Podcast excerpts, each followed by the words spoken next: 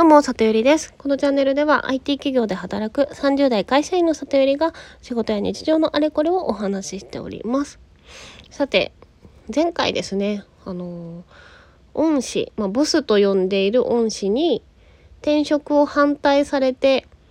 まあ、大喧嘩をして以来、久しぶりに、まあ、1年ぶりに会ってきますっていう話をしたんですね。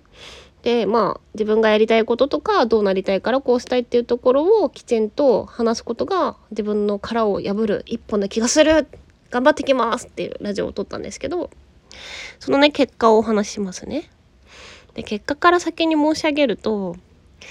あの2日間も一緒にいたのに言えませんでした っていう情けない結果で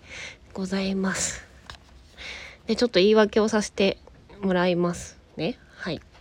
で今回、えっと、登山は5人で行ってきました。で 内訳としてはそのボスとボスの娘さん連れてらっしゃっててあと、えっと、昔現場で一緒だった先輩2人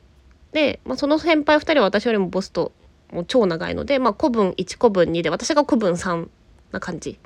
ですね。でその5人だったんで車がねあの救急で乗ってもあれだからっていうことで2台だったんであの車がまずボスと別れちゃったんですよ。なのでそのタイミングで言う機会がないで山を登ってる時は登ってる時で娘ちゃんが超元気だから娘ちゃんがガンガン先行っちゃうんで、まあ、ボスがそれについていく感じでこう行くからそのボス娘ちゃんで間が空いて古文123みたいな感じになってだから古文の先輩たちとは一緒に喋ってたんだけどボスと山の中で喋る機会がなかった。で山を降りてきて1日目ねあのこうなんかビールとか飲んでお風呂入って夜ご飯食べたんだけど夜ご飯は夜ご飯でなんか食堂みたいなところだったんで山小屋の。あの黙食って書いてあるから喋れず。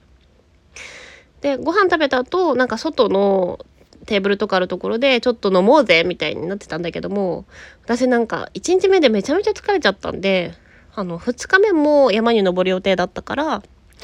なんか早めに休まないと迷惑かける気がしたんで、私それに参加せずに寝ちゃったんですよね。だから、なんか大人でしっぽり飲んで話してるタイムだったから、絶対にそこが一番いい時間だったと思うんですけど、あの、報告するのに。そこに行かなかったから、ダメでした。で、2日目は、まあ朝、また5時くらいに出て、えっ、と、山を登る予定だったんだけども、あの、雨が降っちゃったんで、登山は中止にして、で結局尾でのあの湿原をねあの散策する感じになったんですけど、まあ、そこも、まあ、歩くグループとしてはもうやっぱりあの娘ちゃんとボスで古文123ってなっちゃったんで話せず。で帰りやばい。でこれマジで本当にこう話さずに 終わるぞと思って帰りの車ボスの車乗せてもらっていいですかって言おうと思ったんだけど娘ちゃんが寝る宣言してたんでや寝る中で喋っても悪いかなと思って一応聞いてみたけど、なんか、いやでも寝るって言ってるしな。まあまた今度改めてご飯行こうぜってボスに言われてですね。なので結局話せずじまいで帰ってきました。チーンっていうところですね。はい。でも、まあでもなんかね、うん、4人で、まあ、下山して喋ってる時とかにな、話せたかもな。でもなんかやっぱ、こう娘ちゃんがね中学生の子なんですけどすごいおしゃべりでいろんな面白い話してくれるからなんかこうちょっと真面目な話をするトーンにやっぱならなかったですね。はい。なので改めてちょっとご飯お誘いしてあの会食をね開こうかなと思います。それなりのいいお店を選ばないとボスが満足してくれないのでなんかお店探すのも大変なんですけど。うん、頑張ります。はい。で、まあ、ちなみに古文の先輩方にはお話ししたんで、まあ、事情は知ってくれてるから、あの、まあ、私がボスを誘ったらその古文の先輩も来てくれる感じになるはずなので、まあ、吉名に、うん、やってもらおうと思います。で、ここからは改めて昔一緒に働いてた人と会った感想をちょっとお話ししようかなと思うんですけど、あの、その先輩方とやったプロジェクトは本当に大変なものだったのであとボスも含めてですね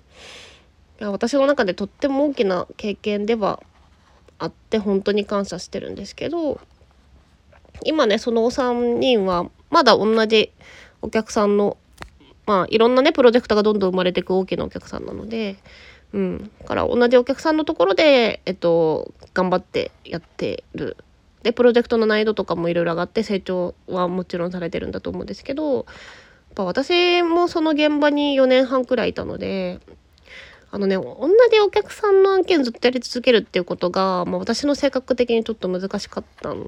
ですよね。で、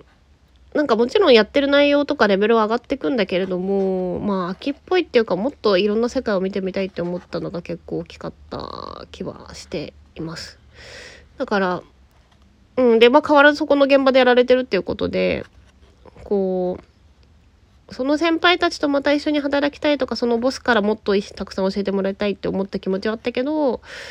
やっぱそんな長くは無理だなって改めて思ったところはちょっとあったので、まああの時、やっぱりそこを離れたのは正解だったよなっていうふうには思いました。であとは働き方に関してなんですけどねそこのその古文12の先輩たちもまあボスも男性なのでで3人とも家庭があって子供もいらっしゃるんですけどあの働き方としてはまあ、うん、昔のままというか、まあ、IT って今も全然そうなんですけどやっぱすごく忙しい業界ではあるのであの奥さんにこう平日は夜遅いし土日も下手したら仕事っていうのをもう何て言うんですかねそれが当たり前っていう風に奥さんを教育してるような感じなんですよね。だからああんまりそんなに積極的にまあ全くっていうわけじゃないけどまあもちろん平日はほとんど育児に参加しないっていう状況にはなっていて、で、私もその当時一緒にやってた時はそういう感じで、あの一日中平日仕事はね、時間を使ってやってたんですけど、まあそれはそれでやっぱり生き方として、なんだろう、それだけじゃないよなっていうところはあるよなっていうふうには思ってもちろんそこで時間投下してめちゃめちゃ頑張って成長したのはあるんだけれどもやっぱずっと働いていくってなると、うんまあ、ボスのところではやっぱ難しいのかな私としてはっていうところは、まあ、改めて思ったりはしましたね。うん、でもなんかもっと働き方が自由になって会社員の枠超えてプロジェクトとかがやりやすくなったらどこかで一緒に働きたいなっていう気持ちはあるんだけど、うん、そんな感じです。あと山がね私すごく好きで